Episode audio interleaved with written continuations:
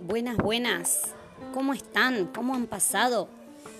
Nos reencontramos hoy nuevamente para disfrutar del episodio 4 de nuestros cuentos con lobos. ¿Cómo será el lobo esta vez? No se despeguen de acá. Para poder descubrirlo tienen que escuchar muy muy atentos. El cuento que compartiremos hoy se llama Feroz Feroz.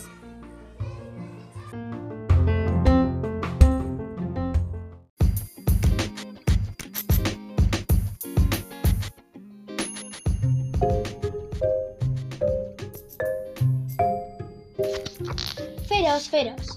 Lobby tiene los ojos así, y las orejas así, y los dientes así. Sí, Lobby tiene los ojos grandes, las orejas grandes, grandes, y los dientes grandes, grandes, grandes. Porque Lobby es un lobo. Igualito a su papá y a su abuelo, igualito a su mamá y a sus hermanos mayores. Parecidísimo al que se comió caperucita roja. Y al que devoró a dos de los tres cerditos. El tercero fue más astuto. Y al que se tragó a seis de las siete cabritas. A la más chica no, porque se escapó. Sí, Lobby es un verdadero lobo feroz. Casi, porque muy feroz no parece, sobre todo cuando ve a la mamá y le pide, upa, upa, o cuando come, o cuando se pone nervioso, o cuando llora, o cuando se va a dormir escuchando canciones de cuna, o cuando quiere que lo mimen o que le cuenten una historia. Papá Lobo quiere que sea feroz, muy feroz, y le enseña a asustar.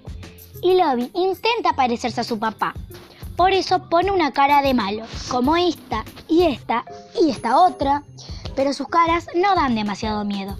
Incluso a algunos les causan un poco de risa, en especial a sus pequeños amigos del bosque. Mamá Loba quiere que sea feroz, muy feroz, y le enseña a aullar. Y Lobby trata de que sus aullidos sean escalofriantes, como los de su mamá. No siempre lo logra. Y a veces incluso parece que canta, sobre todo cuando en el cielo brilla una luna redonda que a Lobby le gusta tanto. Sus hermanos mayores quieren que sea feroz, muy feroz, y le enseñan a pelear. Lobby se esfuerza por aprender, saca sus garras y lucha con ellos, dando vueltas y enredándose y pataleando. Se rinde enseguida, mientras ríe carcajadas, es que no soporta tantas cosquillas.